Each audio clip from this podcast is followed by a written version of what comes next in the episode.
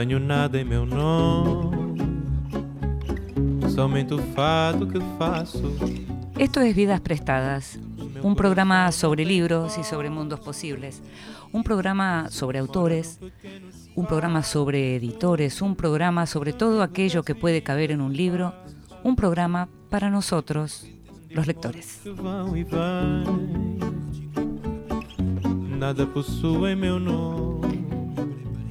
Y a nosotros los lectores nos gusta leer, pero también nos gusta que nos lean, nos gusta que nos lean en voz alta y por eso le pedimos a grandes lectores que lean en voz alta. Y esta vez le pedimos al gran escritor guatemalteco Eduardo Halfon que nos lea en voz alta.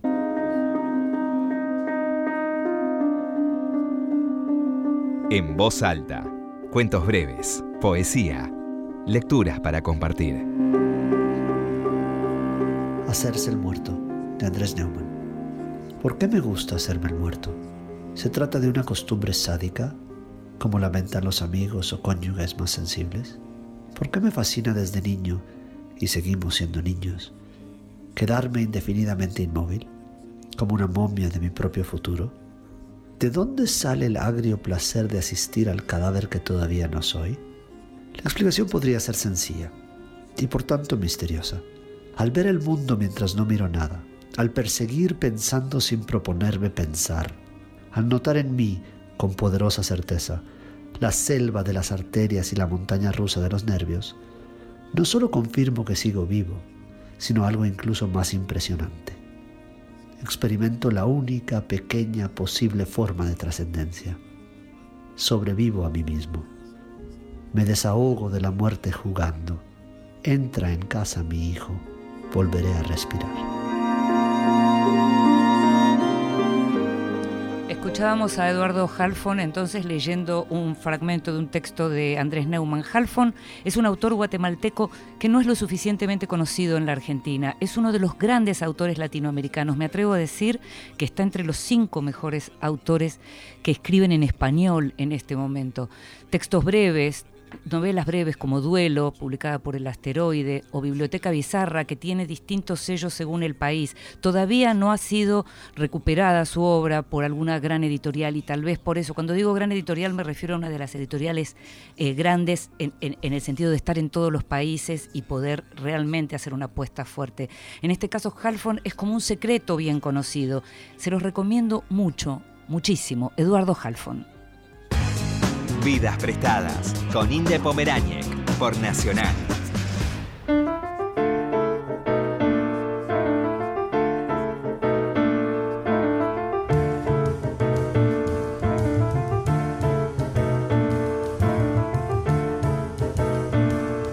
Y seguimos en Vidas Prestadas, este programa sobre libros y mundos posibles, y este programa que tiene como columna vertebral una entrevista a un escritor, a una escritora, a veces a alguien que además hace otras cosas con la escritura, como es el caso. Y estamos con Mariana Enríquez. Hola. ¿Cómo estás, Mariana? Gracias Bien. por venir. Mariana Enríquez es una de las grandes autoras argentinas y acaba de recibir además el premio Herralde de Novela, que es un premio muy prestigioso en lengua española. Mariana ya viene siendo uno de los nombres de autoras argentinas reconocidas afuera, no solo como au- autoras argentinas, sino autoras en español, en lengua española. Es de esas mujeres que está ocupando esa serie tan bienvenida por muchos de nosotros, muchos y muchas de nosotros, de las autoras argentinas eh, conocidas en el mundo. Mariana empezó con Bajar es lo peor, Los peligros de fumar en la cama, Alguien camina sobre tu tumba, La hermana menor, que es esta biografía preciosa que escribió de Silvina Ocampo. Las cosas que perdimos en el fuego es el libro de cuentos que posiblemente te dio Mariana así como una especie de, de empujón, no sé si dirías esa es la palabra, pero que, que sirvió como para que se te conociera bastante más, Sí, sí. ¿no? Es así. Sí. Eh, este es el mar. Y en este momento estás presentando dos libros nuevos en paralelo, bien distintos y más o menos. Hmm. Bien distintos en cuanto a la presentación, porque ese Verano Oscuras de Página de Espuma es un libro ilustrado, es un, es un relato largo, ilustrado, y nuestra parte de noche es justamente la novela por la que te dieron el premio Herralde. Sí. O sea, estás con dos libros al mismo tiempo. Estoy con dos libros al mismo tiempo, sí. ¿Cómo se lleva? Cansada. pero bien, pero contentísima. Sí. Uno es, decíamos, un libro ilustrado, Sí. que es justamente ese verano oscuras, en donde se cuenta precisamente un verano que para los argentinos es un verano medio inolvidable, que tiene que ver con el año 1989, en donde precisamente perdimos la luz. Perdimos la luz eh, y teníamos que arreglárnosla como podíamos. Sí. Y en tu relato hay dos chicas Sí. que están creciendo, que son muy jovencitas, que viven como en un eh, edificio que hay una pileta, pero que se usa, que ellas no la usan tanto. Dos chicas darkies, Sí. hay femicidios, hay amores, hay de todo. ¿Cómo surge? Yo estoy particularmente obsesionada con, con el verano del 89 porque coincidió con un, digamos, biográficamente coincide con un momento de mi vida que es el principio de la, de la adolescencia. Y era muy particular, o fue muy particular, o sea, con- mi, mi, mi recuerdo sentimental de ese momento es como un recuerdo muy particular de, de no futuro, era rarísimo Mm. era real era realmente posapocalíptica la situación, sobre todo cuando eras chico. Cuando Mm. eras, supongo que cuando eras grande lo podías manejar, después como yo ahora de grande manejé otras crisis, Sí, sí. pero el no tener noción de, de- de esa crisis, de estar muy cerca además de la dictadura de alguna manera, entonces Sí. vos tenías como la infancia en dictadura con todo lo que eso implicaba. Yo tenía una familia que no era una familia militante, pero era una familia que sabía lo que ocurría, entonces era toda una cosa psicótica de lo que se habla en casa no se puede hablar afuera, bueno, como toda una... Como nos pasó a muchos, claro. Sí, entonces como una, una cosa muy tensa. Sí. Y después de esa tensión, como una especie de festejo enloquecido, y después se va todo al diablo de vuelta. ¿no? Entonces, para, para años así de, de educación sentimental y literaria al mismo tiempo, ¿no? Porque yo Y, mus- y musical, mucha- ¿no? Muchísimo. Claro. Era, era muy particular. Era una sensación realmente muy punk, una sensación de, muy- de no futuro, una sensación de estar en un, en un lugar que no te ofrece nada. Mm. Y, mm, y además algo con lo, con lo que do- yo después con el tiempo fue muy reactiva, que fue esta cosa de, de los padres em, en otra, ¿no? Sí, Como los sí. padres o sea, desesperados, o sea, los padres como tratando de, Sí. de- o tratando de conseguir trabajo o tratando de, no sé, De- sí, de traer plata a casa. de traer plata a casa, entonces Sí. no te daban ni cinco y vos estabas muy, muy, muy, Sí. muy en cualquiera. Y, y, y- y esta, y esta idea terrible de, pa- para mí terrible, de, ex- de expulsión, ¿no? De irte, irte, tenés que irte, tenés que irte. Una cosa Mm. em, que después lo podés mirar desde otro lado, pero cuando sos chico es muy fuerte. Es como todo te expulsa, ¿no? Todo este, este lugar está, está mal, está maldito. Una cosa así. Era tu propio gótico, digamos. Sí, totalmente. yo, yo, yo vivía en un gótico. Claro. digamos, ¿no? Y, mm, y el femicidio es real. Es el, lo que pasa es que lo cambió un poco. mm, Siempre hago eso yo. Y después es bastante sorprendente con las reacciones de los lectores como no lo ubican. Es el de la bailarina. De Liliana Talarico. sí. Claro, el de Tallarico. Sí, Sí, sí. Que pasó en un edificio de una amiga mía. Sí, y las- lo de la sabana yo lo recordaba cuando lo, cuando lo Sí. leí ahí. eh, Lo que pasa es que la niña en el, en, eh, se salvó. Claro, exacto. Y yo le elegí otro destino. Es un horror hacer eso. Pero bueno, la literatura es, es Te irresponsable. permi- está buena esa. Sí, sí. Me- gusta eso. es, es irresponsable, sí. sí. Ahora, esa, eh, el tema de los femicidios es un tema que está como, no es que no había femicidios antes, pero es un tema que se convirtió casi en una obsesión para muchas de nosotros, ¿no? Eh, y no tiene exactamente que ver con ese tiempo, en ese tiempo ni siquiera se llamaban así. No, pero había muchos. Sí, claro. Y sobre todo en la, en La Plata yo vivía en ese momento. Estaba el femicidio de Oriel Bryant, que Así para es. mí fue totalmente también muy, muy definitorio. Mm. Porque además había como otro, otro montón de, de elementos. Esa época era siniestra. Mm. Y había todo otro montón de, de elementos relacionados a eso, como la cuestión de si había sido un crimen ritual. Sí, claro. La madre de Pipo, que era. Federico Pipo era el marido de Oriel Bryant. De Oriel Bryan. Eh, Federico Pipo, que era también una persona sí. muy extraña. Profesor. Sí. Me Mm. acuerdo que era profesor de Leopoldo Brizuela. Ah. Hay una, en, él, él iba al colegio San Luis, es un colegio de curas en La Ah. Plata, muy prestigioso. Bueno, pero hay, había una, sí, había como un marco de, de, de- horror ahí muy, muy claro. Y me acuerdo también en esa época habían matado a una chica en La Plata y la habían metido adentro, como en el corazón de una calecita.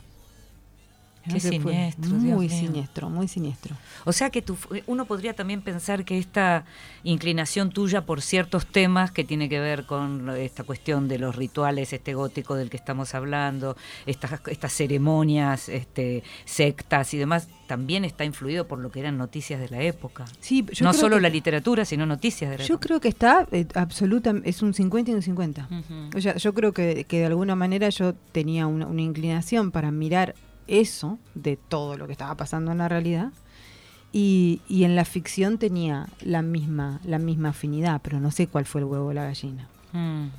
Pero a mí, me, a mí en, en general me sorprende cuando me dicen, pero qué, qué oscuro este mundo, ¿de dónde lo sacás? No sé. o sea, era un poco lo que estaba pasando. Sí, sí, también es cierto que tiene que ver con las inclinaciones naturales, digamos, ¿no? Eh, Sí, de- estéticas, o sea, es como Sí, vos, vos so- es llegás, gusto, es gusto, vos llegás estéticamente a ciertos textos, yo diría casi por casualidad, y Mm. la edad que tenés en la que llegás es muy formadora. Por supuesto. Entonces yo llegué primero, antes de llegar a, a, a Marilena Walsh, ponele, que me gustaba, llegué a Emily Bronte. Mm. eh, Que te o- gustaba más. Que me gustaba más. Claro. O Michael Ende, que es un escritor Sí. para niños, pero que la historia de Interminable es una novela muy oscura Sí, también. claro. Eh, una, no- una novela sobre la tristeza, sobre la muerte, Sí, sobre la desaparición. Incluso en, en, en nuestra parte de noche hay una hay como un fenómeno que ocurre, que es el de la oscuridad, que yo noto influencias de la nada de, de Michael La Ende. nada de Michael Ende, sí, claro. en un sentido totalmente diferente, pero eh, o, o no, no sé si totalmente diferente. Ahí es donde pero va sí. a- Atreyu, ¿no? Sí. A la, a la nada, con su caballo. Con su, sí, con Que- su dragón. con su- Primero el caballo y después sí, el dragón. Sí, Falcon. Sí. Y que se va quedando ahí en... eh, eh, yo me, me acuerdo muy bien de esto porque mi hijo mayor, que tiene hoy 33 años, veíamos eh, en el video la historia sin fin y yo le quitaba la parte en donde el caballo se hundía en las Claro, aguas de obviamente. la tristeza, porque no- Claro. no, lo podía tolerar yo. Claro, claro. Era, pero sí. era imposible que pensar que lo pudiera tolerar Sí, él, ¿no? yo no tenía control parental y entonces leía absolutamente E- Esos padres que estaban en otra, que decís. Sí, Mm. este, yo leía absolutamente cualquier cosa y, y bueno, y, y llegué ahí. Entonces lo, lo relacionaba mucho con, con lo que ocurría. Había como una especie de diálogo. Mm. Entonces, bueno. Con- contame cómo fue el trabajo con la ilustradora, con Elia Toledo. Fue, eh, no fue muy intenso. Fue, ella eligió ese color un poco sangriento Sí. y oxidado Óxido, que tiene, sí. que tiene la, que eh, y me lo consultó y yo le dije me encanta. Eh, y después tuvimos cosas muy puntuales de época, porque por, su- por supuesto ella es española, y a mí, por ejemplo, la, la- la Catedral de la Plata, que es una catedral muy particular porque está incompleta, porque está construida sobre un, es como un símbolo, ¿no? sobre un suelo que no es adecuado para esa estructura, entonces puede caerse en cualquier momento. Entonces para mí simbólicamente era un símbolo de fragilidad Sí. y a la vez de cosa pesada e institucional. Sí. Eh, las dos cosas al mismo tiempo, ¿no? Eh, Es difícil trasladar eso a otro, ¿no? que era difícil, tenía que ser esa catedral. Entonces sí le pasé muchas fotos de ese lugar y, eso. Entonces fue, en general fue muy, muy de indicaciones puntuales de cosas puntuales. ¿Y el modelo de las no. chicas, el modelo de las chicas te gustó de entrada? Me gustó de entrada, pero no es el modelo que de mis chicas, que son más chicas de edad. Sí. Eh, pero no se lo de- decidí que ella tenía ahí total libertad para, para interpretar a esas chicas como, como ella quisiera. Porque mm, entiendo que en 2019 una niña de, de- de 30 años atrás en un país del tercer mundo no es algo que le resulte tan fácil a una ilustradora joven española eh, que probablemente vivió toda su vida de otra manera. Sí, y que ya por entonces eran, eran otra cosa, claro, sí. Sí, Pero está bien, entonces sentiste que te, parecía que estaba bien que tomara cierta licencia la ilustradora. Totalmente. En general, en general en las adaptaciones a mí me gusta que el que, que- que el que lo adapta lo haga propio. Mm. Eh, y, y si eso implica tener ciertas distorsiones respecto a lo que yo me imagino, está bien. Es un lector. Mm. O sea, un si, hacen una película o se ilustran un texto tuyo, Claro, es eh, una eh, lectura. Es un lector calificado. Claro. En un punto, ¿no? Ent- Ahora, y en nuestra parte de noche, sí, un libro muy largo, 600 y pico de páginas, 700 páginas, un libro que tiene muchos personajes, muchas historias, que tiene mucha filosofía y que tiene mucha literatura adentro, mucha literatura propia y mucha literatura leída. sí. ¿Cuánto tiempo trabajaste en esta novela? Aproximadamente tres años. ¿Trabajando en otras cosas al mismo tiempo? Sí. ibas y venías. Era, y- y, digamos, entrar, eh, eh, estar inmersa en esa novela, ¿te provocaba algo que necesitabas salir cada tanto? Como puede pasar, digamos, porque es una novela Sí, que puede ser muy agobiante también. sí. ¿Te, re- ¿Necesitabas correrte de a ratos? Un poco sí, pero no, no por el tema. O, o sea, era por la extensión y por la ambición de la novela. Sí. Eh, por el tema no, porque yo en general escribo en, en el 80% de los casos cosas que al lector le pueden resultar agobiantes y oscuras, pero a mí no me pasa eso, me parecen divertidísimas.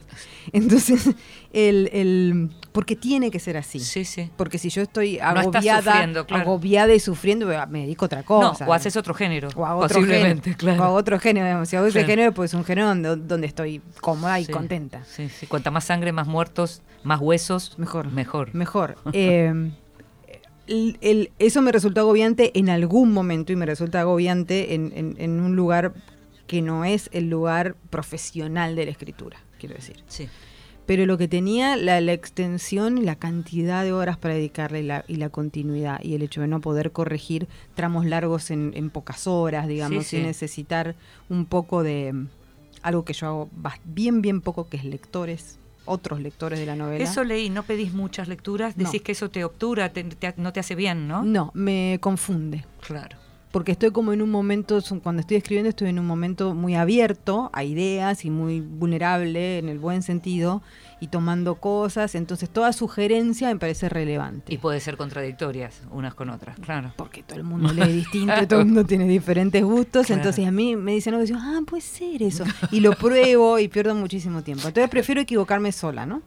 Pero llega un momento que hay, que hay otras cosas que son más técnicas, continuidad, ¿viste? El tipo está en la página 3 haciendo algo y de repente en la página 14 no fuma más el tipo, 14 Sí, sí, no. sí. Eso te pasa en un libro de 100, pero un libro de 600 Te pasa mucho más. mucho más. Tiene la cicatriz de un lado, la tiene del otro, está el año, está el otro. Que haya un par de ratas a mí no me molesta mucho, pero ¿Quién cosas te- grandes. ¿Y quién te controla eso? ¿Un editor? Un editor. Claro. Editor y amigos lectores cercanos. Mm. Acá la leyó Salvador Viedma, que es un amigo, Sí. y además es un es un lector y un escritor que no necesariamente lee ni escribe lo que yo hago, que es una cosa que yo necesitaba muchísimo para que la novela funcionase fuese el género, fuera del género. Claro, vos lo que decís es que te viene bien tener un lector calificado, pero visitante del género, Claro, para ver si funciona. para ver si funciona con un lector que Claro. no que, que no lee, con uno que no sea experto, digamos. Claro, claro. Y, en- y lo leyó también en una, una muy amiga mía que sí escribe género, que es Ariana Castellanau. Ujú. Eh, y Ariadna sí es una, y además me interesaba que fuera mujer también. También aparece la historia argentina Sí, en nuestra parte de noche. Aparece la dictadura y aparece, yo no diría que en sordina, porque no es exactamente en sordina. Aparece todo el tiempo, pero no necesariamente en la historia principal. sí, no, no, para nada.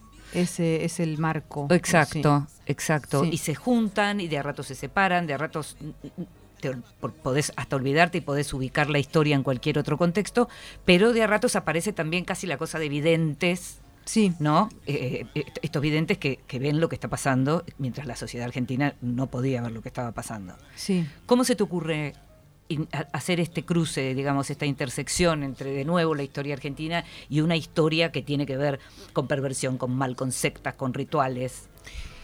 Yo quería hacer, digamos, el- el plano de la, de la historia de género lo quería hacer acá. Y la historia argentina eh, y la literatura argentina tiene una relación con la política que es inescapable. O sea, yo no sé si, di- digamos, yo no sé si vos sos un escritor finlandés, a lo mejor podés hacer una novela fantástica sin eso. Pero acá no. Mm.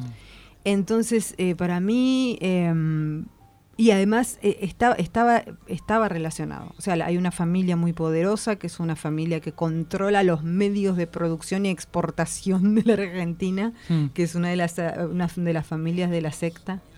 Y esa idea como de ese poder, eh, no sé si imposible, pero muy difícil de erradicar porque es un poder que no Impune. solo proviene, impune, Sí, claro.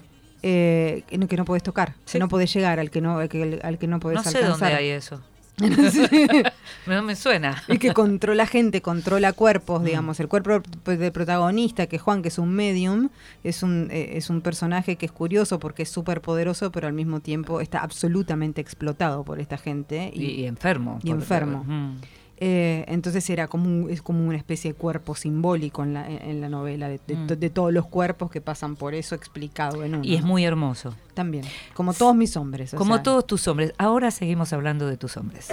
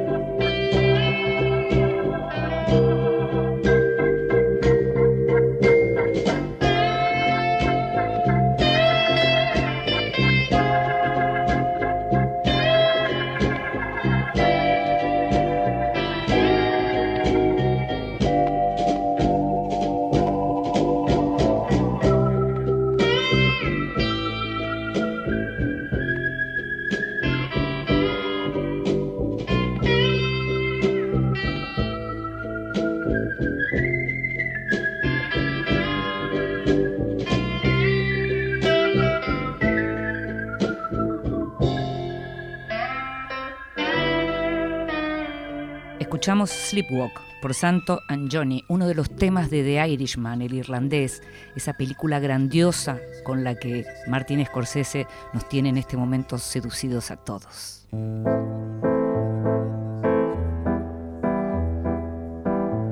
La Escondida. Es tiempo de descubrir grandes autoras. I don't want to look Me impresiona un poco que mm, muchas veces lo que tiene que ver con esta sección, que es la recuperación de autoras que tal vez no fueron bien leídas en su momento o que lo fueron pero quedaron olvidadas y sepultadas justamente por la historia, eh, coincide con lo mismo en otros medios. Y entonces se da en muchos casos que esta otra sección que tenemos nosotros, que es el extranjero, se junta, se une, comulga con la escondida.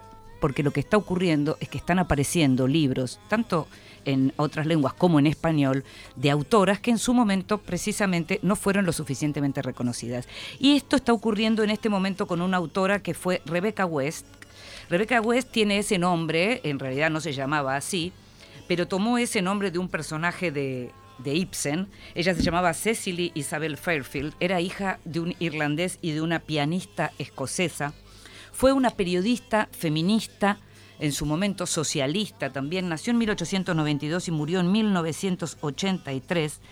Fue autora de una obra importante, periodística sobre todo, de crónica, escribía para los grandes medios del momento, ya escribía para el New Yorker, de hecho cubrió los juicios de Nuremberg para el New Yorker y hay libros que recuperan esas obras de ella, esos, esas piezas periodísticas que muchos consideraban alta literatura ya en ese momento. Es una mujer que a los 20 años tuvo una relación, em- inició una relación por 20 años con H.G. Wells, el autor de La Guerra de Dos Mundos, una relación clandestina porque Wells estaba casado. De esa relación nació un hijo que se llamó Anthony West y también fue escritor y que escribió por otra parte la biografía de su padre, de Wells. En el caso de Rebecca West, Sex Barral está sacando en este momento en español una trilogía, por primera vez en castellano, que se llama La familia Aubrey y que de algún modo recupera esa historia familiar de madre pianista, de padre periodista que abandona a los hijos luego de haber tenido además un montón de problemas económicos. La trilogía muestra muy bien lo que era Rebecca West como, como narradora y, efectivamente los que la han leído eso, eso dicen. Y también la vuelve a poner en un lugar importante del que tal vez no debió salir. Hay una frase de ella que me gusta, es una frase que dijo muy temprano, ella fue sufragista, recordemos, nació en 1892, con lo cual le tocó todavía pelear por el voto de las mujeres, ya no solo por otros derechos. Entonces decía que nunca he sido capaz de averiguar bien qué es exactamente el feminismo, solo sé que la gente me llama feminista cada vez que expreso sentimientos que me diferencian de un felpudo. Lo dijo en 1913. Rebecca West, esta mujer que nació en Irlanda y que murió en Londres, que escribió además un libro que es importantísimo de mil páginas que se llamó Cordero Negro Halcón Gris y que es como una historia de los Balcanes, es en un viaje que ella hizo con su segundo marido, con un banquero eh, multimillonario. Eh, en donde hay una gran crítica del nazismo. Ella, además, tal vez alguno la recuerde porque actuó de ella misma en la película Reds, que era la película que dirigió Warren Beatty, donde actuaban él y, Diane Keaton, y que era la, mm, estaba basada en, la, en el libro de John Reed, Los 10 días que estremecieron al mundo, que cuenta la historia de la revolución bolchevique. Bueno, pues bien, Rebecca West aparece en Reds. Digo, por si queremos empezar a verla, mientras esperamos que llegue la trilogía La familia fight. Vidas prestadas en la radio de todos.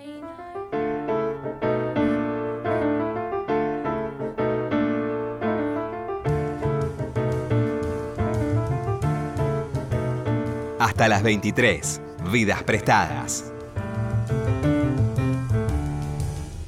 Y seguimos en este programa Vidas Prestadas, un programa sobre libros y sobre mundos posibles. Sabes que estamos los miércoles a las 22, pero también sabes que si por algún motivo no podés escucharnos, podés hacerlo cuando quieras, cuando tengas ganas, cuando tengas un ratito, podés hacerlo en la página de la radio o también en alguna de las plataformas que tienen el soporte podcast.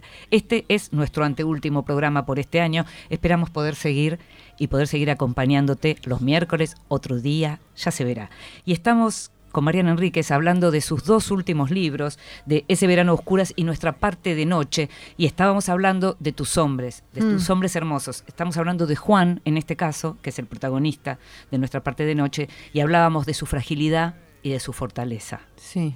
Y es un personaje por el que pasan montones de cosas, y donde un personaje que puede ser muy violento también, Sí. y es un personaje pansexual, por Sí. llamarlo de algún modo, ¿no? Sí, sí, sí. ¿Cómo creaste este personaje? Bueno, eso, ese personaje tiene mucho que ver con mis obsesiones con eh, cierta idea romántica de, de- quiero decir, es Heathcliff, Mm. Lord Byron, es Shelley, es Keats. O sea, es Keats sobre todo en, en- en la cuestión de esa especie de romantización de su agonía, ¿no? Sí, sí, sí, sí. es este mm, Satanás, es, es- es ese tipo de, de idea- de idealización de, de alguna manera, que es sumamente, es, es, eh, 100% literaria. Ah. Eh, y que creo además que para mí hay una especie de genealogía que empieza ahí y que termina, y que termina además en los rockeros del siglo XX. Sí, pero su, su aspecto y su origen tiene más que ver con una cosa nórdica, si Sí, querés. sí, sí, pero eso fue una, fue una decisión particular. O sea, yo que- quería que fuese lindo y eso. Sí. Pero no tenía por qué necesariamente ser un lindo Sí. rubio y nórdico, digamos, hay muchos tipos de Sí, lindos. sí. Pero como transcurre en Misiones la, sí, la claro, novela, claro. Yo quería que fuese un inmigrante europeo en Misiones. Sí, sí. Es un poco, por, digamos, para, para salir un poco del, del lugar común del, del explotado pobre moreno, digamos, porque me parecía que someter, di- digamos, que, que, que hacer ese era una explotación eh, absolutamente excesiva Mm. simbólicamente excesiva. Entonces lo, lo viré más hacia la novela romántica, digamos, ¿no? Hacia, hacia ese tipo de, de, de- de idealización, porque si no me parecía que era nada, que era una crueldad innecesaria y un subrayado político eh, excesivo y que no te permitía algo que di- digamos que o sea que, que eso obturaba algo que yo necesitaba que él fuera una persona em, que lo primero que tuvieras ganas con él es de estar con él Claro, O claro. sea, Fueras hombre o mujer. sí Eh, en la novela aparece mucho todo lo que tiene que ver con la paternidad, con la maternidad, sí con la fraternidad. Sí La fraternidad en todos los sentidos, no solo por la orden, sino la fraternidad entre hermanas que son hermanas de padre y, y comparten amores y demás. Hay como muchísimas salidas para analizar la novela. Hay como Sí. muchísimos temas. ¿Te armaste como esquemas para poder trabajar todo eso? No, no, nada. La verdad que nada. Eh, me armé solamente estos esquemas que te decía antes de, de- de continuidad y que tienen que ver con el volumen, pero después eso lo tenía bastante claro. Mm, Eh, porque hay un, hay un, hay algo. Yo tengo 46 años cumplí, sí. grande. No, Y muy hay joven. algo, hay, hay, hay algo de mm, cuando yo empecé a escribir la novela, eso me di cuenta ya terminada la novela, pero que fue claramente un hilo conductor. Yo no tengo hijos. Mm. Y es una decisión totalmente consciente y que tengo, y que yo nunca quise tener hijos, estoy hablando desde que era un niño pequeño, o sea, jamás. Mm. Pero no es una decisión, es una decisión con la que estoy contenta, Mm. pero no es una decisión que me parezca frívola, quiero decir. O sea, hay- un, es, es una, es una decisión que, que me parece que tengo que pensar, que tengo que pensar por qué. Y yo no digo que la novela sea todo eso, pero hay una reflexión sobre los hijos y por qué tener hijos y para qué tenemos hijos y qué significa eso de compartir el ADN con otro. Digamos, el, el hecho de que, la- eh, no importa el spoiler, pero la- que parte de la trama de la novela sea que Juan sea capaz de continuar su vida en la vida de su hijo y que él no quiera hacer eso. Sí. Hay, ahí hay, un, hay un, un pensamiento sobre eso también. Porque lo que hay también es la necesidad de preservarlo o de salvarlo, es Sí. continuar, o- bueno, digo, es verdad, no, no anticipemos, pero lo que hay sí es, eh, también se puede ser muy violento con un hijo. Claro, él es muy violento con Por su eso. Mm. Entonces la idea es cortar la historia, ¿es cortamos esta historia de violencia o no? O, Mm. o vamos a continuar esa historia de violencia? A mí me parece que eso es una pregunta que es desde lo íntimo familiar hasta lo histórico, de, Mm. de- de- de alguna manera. Mm. Y después la, también está el tema de los amigos, porque es como la familia elegida, este eh, y, que, y, que, y que es bastante disfuncional también. O sea, no son, quiero decir, hay como una idea de esto, ¿no? Que me voy de mi familia porque es disfuncional y elijo a mis amigos. Los amigos también pueden ser una familia disfuncional. Sí, no claro. necesariamente los amigos son una familia funcional. Yo estoy como, eh, de- hay como un montón de de, de poner en cuestión ciertas situaciones. O sea, vos podés a- amar a esta gente y que esta gente sea un problema.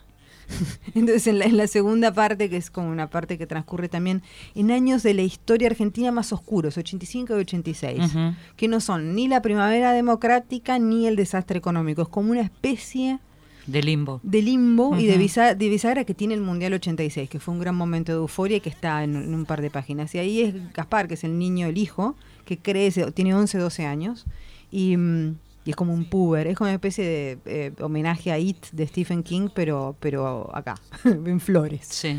Eh, y, con, y con esa estética y, y con esa, y con esa política.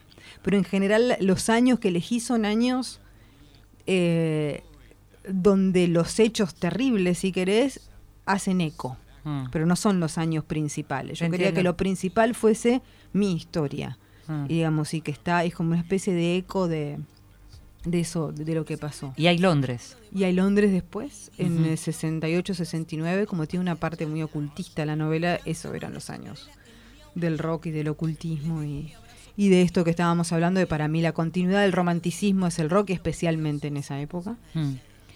Y, y el final son los años 89, 90 y pico. ¿Qué es David Bowie para vos? Ah, yo lo amo, David Bowie. Mm. Pero además hay algo como artista, para mí es el, es, digamos, eh, es un artista que, que tiene una versatilidad que a mí me interesa en el arte en general y que como escritora me gustaría lograr también. Para mí es como un ejemplo de, de- de artista, más allá de que me parece bello y me gusta su música y todo eso, ¿no? Y que es una especie de muso Mm. siempre. Pero además como, como artista esto de decir, bueno, se terminó, ahora hago un disco industrial, después hago mi disco folk, hago mi disco glam, muero y saco un disco el día antes, no Sí. sé, ese tipo No, de... Y muero y me convierto en un mito como no fui, porque incluso gente que lo, lo escuchaba como de costado, solapadamente, comenzó a escucharlo y a reconocerlo, a Sí. recuperar esa música. Sí, o sea, lo, lo hace, se convierte en un mito con la muerte y con Mm. discos. O sea, es una, eh, me, me parece... eh, y, y el, y el poco miedo que tuvo a fracasar, tiene muchos discos malos, Bowie, que lo sacó igual. Mm. Y que, y que fueron parte de, de- de su crecimiento. Y fue muy generoso como productor, ¿no? También. De otros. Sí, bueno, con Lou Reed, Lou Reed hizo un disco increíble, Iggy Pop lo rescató del Mm. manicomio directamente, lo Mm. fue a buscar, lo sacó y lo hizo un disco y se lo llevó a Berlín, qué sé yo. ¿Qué te pasa cuando escribís sobre música? Me encanta escribir, es yo si pudiese, si no hubiese, si no tuviese tantos problemas con, con, con componer, porque no sé. Y, y soy bastante piedra, ¿no? Tirando muy sorda. Es lo que hubiese hecho probablemente. Mm. Casi que la literatura fue un default, ¿no? Fue como, bueno, no puedo hacer música, vamos a escribir. Pero la... Pero, perdóname, ¿vamos a escribir como si hiciéramos música? Sí, yo creo que sí. Claro. Yo creo que sí. Ese fue mi modelo. Y por eso hay, hay- por eso algunas veces hay, hay ciertas cosas de, de mis libros que un lector literario más puro le hace ruido, como, ¿de dónde saca esto? Bueno, esto sale de los discos. Claro, claro. Digamos, esto sale y de ese imaginario, de esa, y de esa De mitología. los discos y de los conciertos. También, Porque sos una fan de la música en vivo. también. Y ahí se mueve otra cosa, hay una cosa más teatral, tal vez. Es una cosa más teatral y muy ritual. Eso. En Este es el mar es muy obvio eso, pero, Claro. pero en nuestra parte de noche la parte de los rituales están También, pensadas como un recital, o sea, hay algo de Juan en el ritual que no lo vamos a contar, pero es un ritual que tiene gente y él está como una especie, no está en un escenario exactamente, pero, pero una cosa así, y trae un fenómeno que los fascina y eso no es tan diferente a un recital de rock. Claro. Y la energía sexual que se, que se, que se maneja ahí, aunque no necesariamente hay cuestiones sexuales ahí, pero sí en el sentido de los cuerpos y del, y del deseo y del placer que sucede ahí, mezclado con muchísimo miedo. Los recitales también pueden ser momentos tensos, Pura adrenalina, ¿no? pura adrenalina. Entonces Mm. eso está, está bastante inspirado ahí. Y después el hecho de que hay muchos músicos que a mí me llevaron a escritores. O sea, Claro. no sé, sale Patti Smith se sacaba una foto, yo no soy ultra fan de ella, pero quiero decir, se sacaba una foto con, un, con Rambo, Mm, y yo iba a leer a Rambo porque Claro. lo hacía ella. claro. Y así. Bueno, Pati legitimó a César Aira hace no tanto También, tiempo. también, ¿no? sí, ella lee mucho. Es así. ¿Cómo es ganar un premio como el Herralde, Mariana? ¿Qué se siente con eso? No sé, a mí, yo trato de tomármelo con cierta diversión. O sea, porque el, el- el premio, los premios tienen dos cosas que son particulares. Por un lado es muy bronce, ¿no? Mm, Y por otro lado, eh, es el momento donde todo el mundo te mira y si puede, va a tratar de cortarte, ¿no? El, el mambo.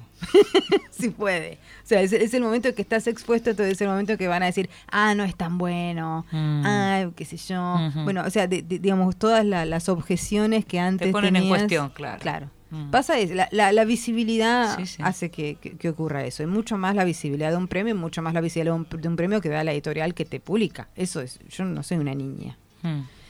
Eh, entonces trato de tomármelo como, como un reconocimiento grato. Eh, y ya.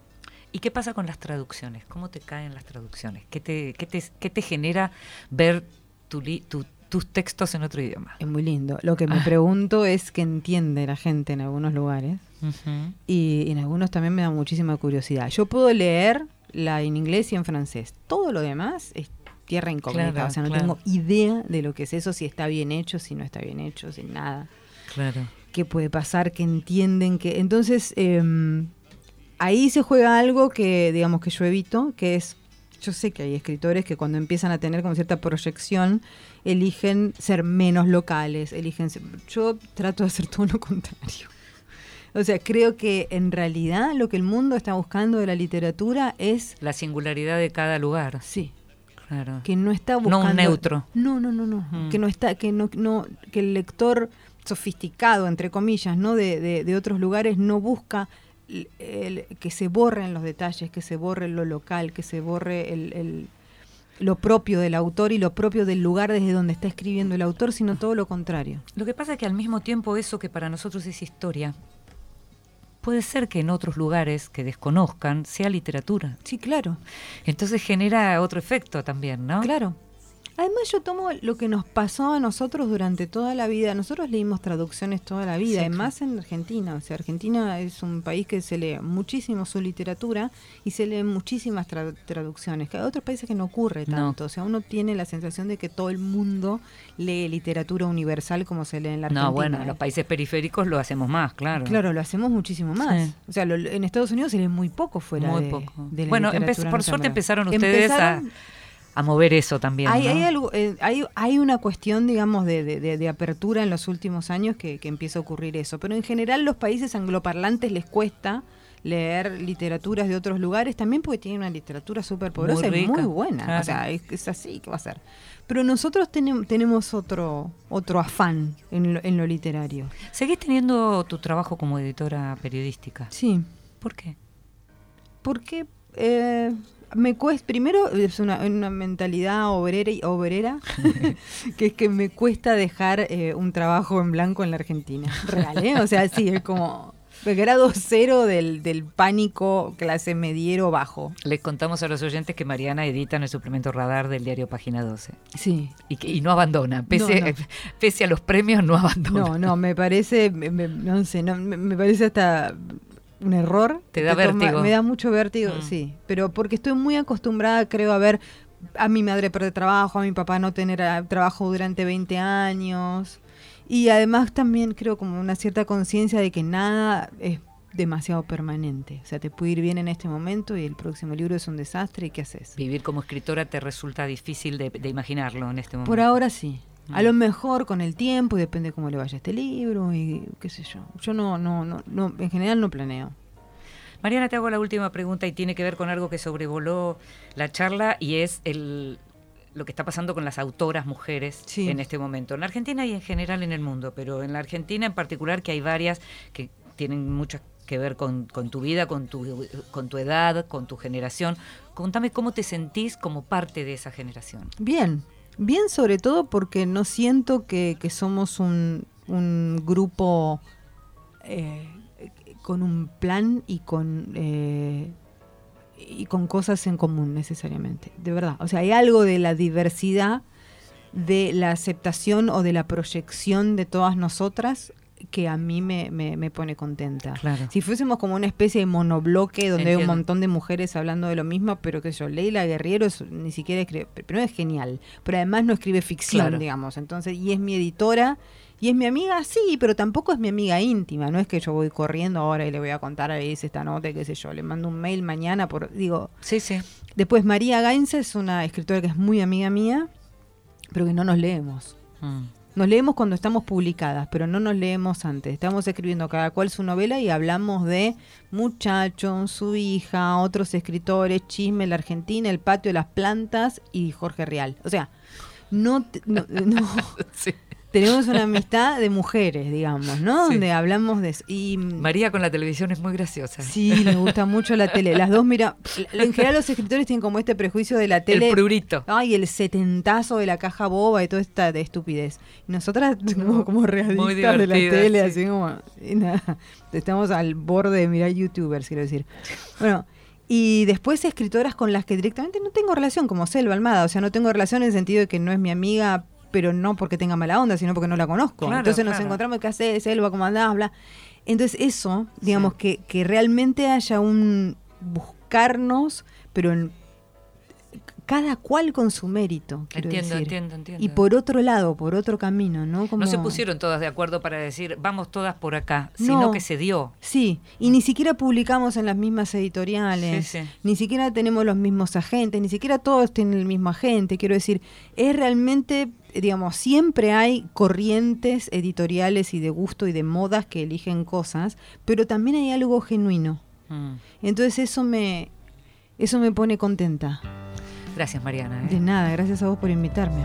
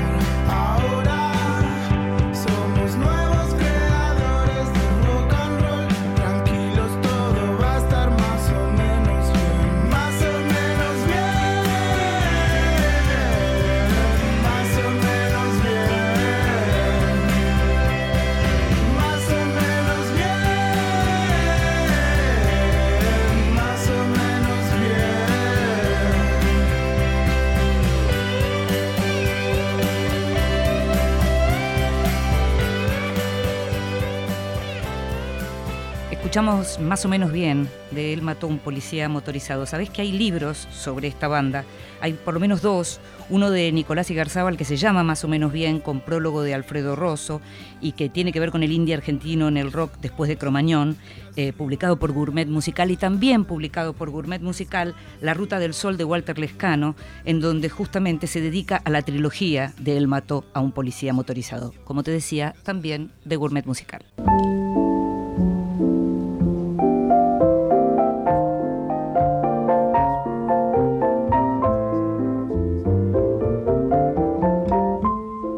Mesita de Luz. Grandes lectores nos cuentan qué están leyendo. Sabes que nos gusta pedirle a los lectores que apreciamos como lectores que nos cuenten lo que están leyendo, lo que tienen en este momento justamente como lectura, porque nos gusta apuntar. Siempre queremos leer más. Esta vez le pedimos a alguien que es muy lector, pero que no viene del lado de la literatura. Buenas noches, me llamo Andrés Rosler y me dedico a la teoría política y del derecho.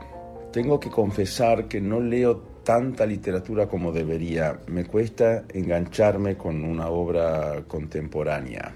Pero lo que busco en una obra, para dar un ejemplo, no es de lo último que leí, voy a confesar, es eh, La Virgen de los Sicarios, por ejemplo, de Fernando Vallejo. Es una obra que, que recuerdo haber leído de un tirón, no pude parar de lo bien escrita que estaba. Porque busco eso básicamente, el estilo, la forma. O por ejemplo lo que queda del día de Kayo Ishiguro, donde en realidad creo que hice trampa porque el, el tema, ¿no? lo que describe la sociedad inglesa de la década de 1930, me- es un tema que me interesa mucho, con lo cual no sé si fue solo la forma.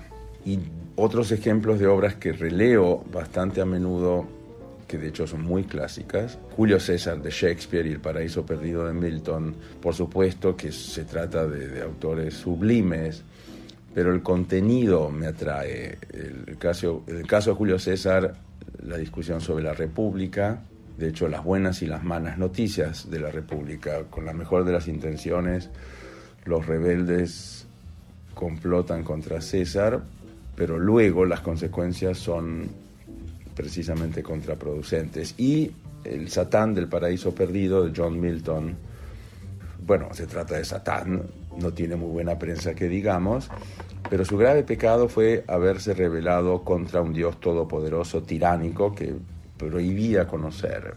Un siglo más tarde, Atrévete a saber va a ser el lema de la ilustración. Muchas gracias.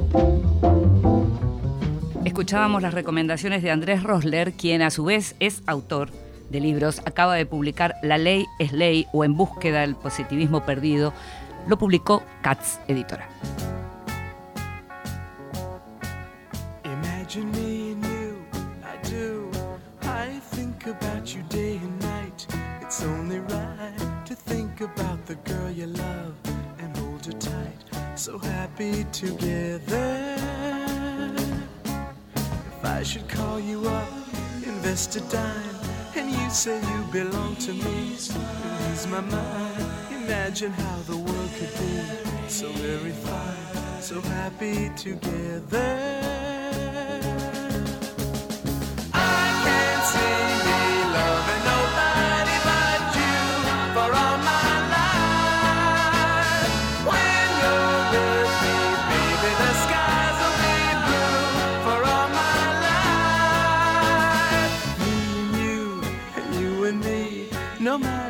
They toss the dice, it had to be. The only one for me is you, and you for me, so happy together.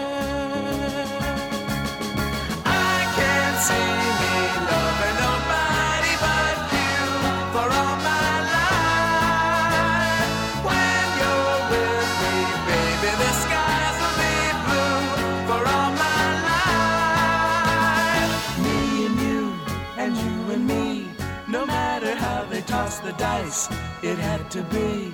The only one for me is you, and you for me, so happy together.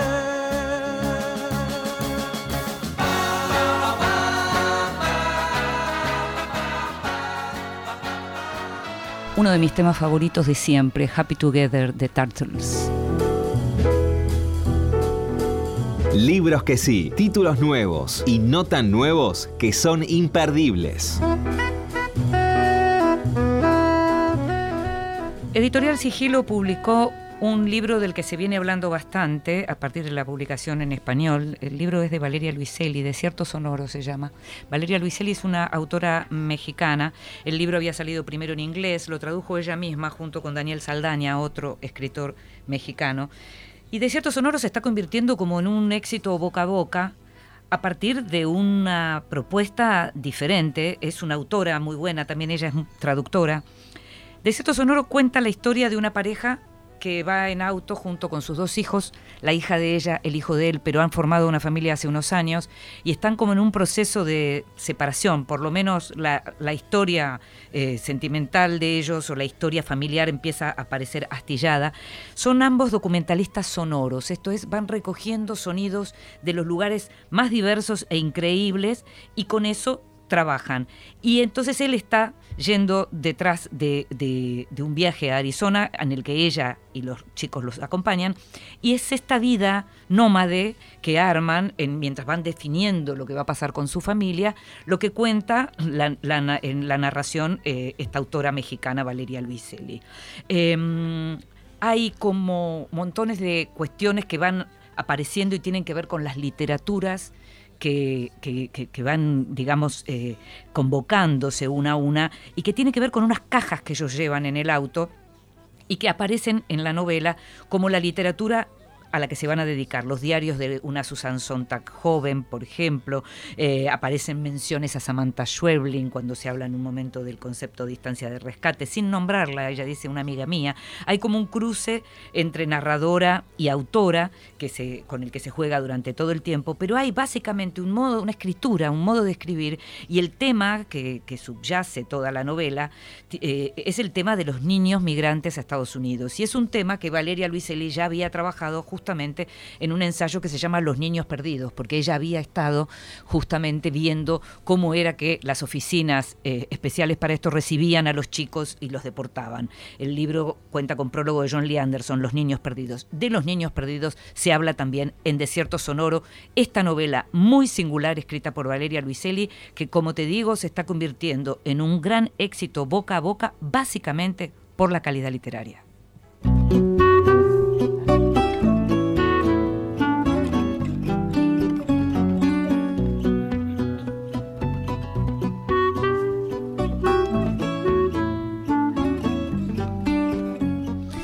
Y llegamos al final de Vidas Prestadas de este programa. De Vidas Prestadas todavía tenemos un programa más. Te esperamos como siempre el próximo miércoles a las 22 en Radio Nacional. Y si no, ya sabes, podés escucharnos en cualquier otro momento en la página de la radio o en nuestro podcast. Nos estamos escuchando. Estuvo el Tano Salvatore en la operación técnica, Gustavo Kogan en la producción. Me llamo Inde Pomeraniec. Chao. de amores que vão vêm. Nada possui meu nome e nem vejo ninguém.